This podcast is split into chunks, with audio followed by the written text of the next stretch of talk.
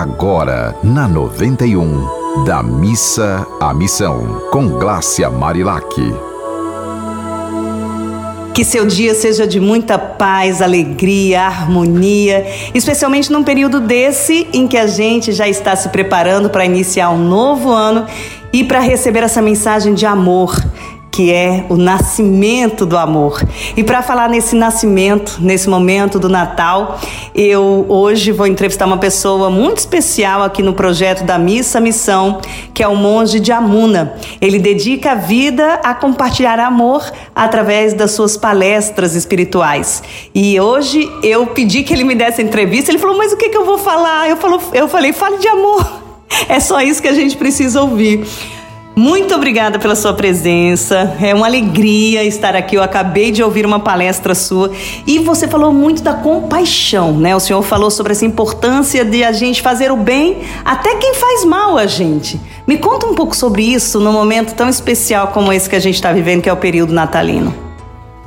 É, a compaixão é uma virtude importantíssima, né, para o ser humano e a verdadeira compaixão é aquela que é mais profunda, né? Que chega até a própria alma. Porque quando a gente se preocupa com alguém, com o sofrimento de alguém, é importante a gente entender a verdadeira origem desse sofrimento. E em geral, o sofrimento ele nasce ah, dos nossos erros, dos nossos equívocos, o fato de desconhecermos a realidade, que somos um ser espiritual, a nossa relação com Deus. Então, é necessário que a gente busque as necessidades materiais, mas principalmente as necessidades espirituais. Né? Porque existe abundância em muitos lugares, mas mesmo em meio à abundância existe muito sofrimento ainda. Então, isso é a carência espiritual. A alma está faminta de sua vida, de suas relações, de suas necessidades. A gente faz desse projeto da Missa Missão, a gente fala sempre da importância das pessoas irem para a ação. Né, que é importante esse contato diário com Deus na oração, mas a ação é uma prova de amor ao próximo. O que o senhor tem a dizer nesse período em que as pessoas geralmente estão com o coração mais aquecido, né, e se voltam mais para olhar o outro? Qual a mensagem? Eu acho que primeiro a gente precisa olhar muito para a gente mesmo. Né? É, em geral, nós estamos muito fora, olhando as pessoas, julgando, às vezes sofrendo com elas também, mas existe um sofrimento interno muito grande na humanidade. E eu acho que olhar para si, para as suas dificuldades, né, para aquilo que a impede de amar mesmo. Né? Não é que porque é Natal e agora eu vou fazer um esforço e algo que não é espontâneo muitas vezes, é talvez uma, às vezes uma formalidade, às vezes é uma questão de, de que isso é bem aceito, isso é, é, é bem visto né, nesse momento. Então, eu acho que a gente precisa ser bom e não só fazer o bem, né? Então essa transformação interior ela é necessária para que essa compaixão seja permanente, não seja só circunstancial. E a compaixão começa até por nós mesmos, né? Ter compaixão consigo mesmo, né?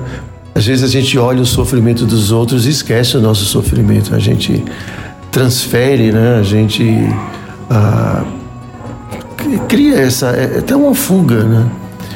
A gente prefere ver o, o sofrimento dos outros para às vezes esquecer o nosso próprio sofrimento.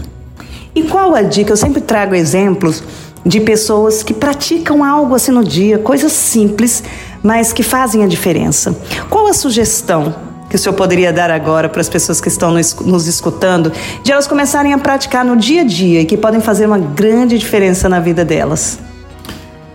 Eu acho que a gente pode começar a pensar no bem das pessoas, na felicidade das pessoas, né? E isso é um exercício, né? A gente pode simplesmente desejar só o fato de cultivarmos na nossa mente o desejo de que alguém seja feliz, você está caminhando pela rua e internamente, talvez nem você precise dizer nada para a pessoa. Você pode, ah, eu quero que você seja feliz, é o desejo que você seja feliz. Simplesmente esse exercício vai deixar a gente extremamente feliz. Que legal. Gente, então é isso. Para fazer alguém feliz, você pode simplesmente olhar para essa pessoa e orar sem nem ter de falar, né? Entrar numa conexão de amor com ela, desejando que ela seja simplesmente feliz. Então, muito obrigada pela sua entrevista. O programa da Missa Missão está aberto a todo mundo que tem uma história bonita para contar, para que a gente possa incentivar outras histórias de amor. Então, se você tiver alguma história especial, mande para a gente através do arroba Marilac, meu Instagram, ou pelos contatos desta amorosa rádio. Olha, que seu dia seja muito feliz. Você ouviu Da Missa à Missão, com Glácia Marilac.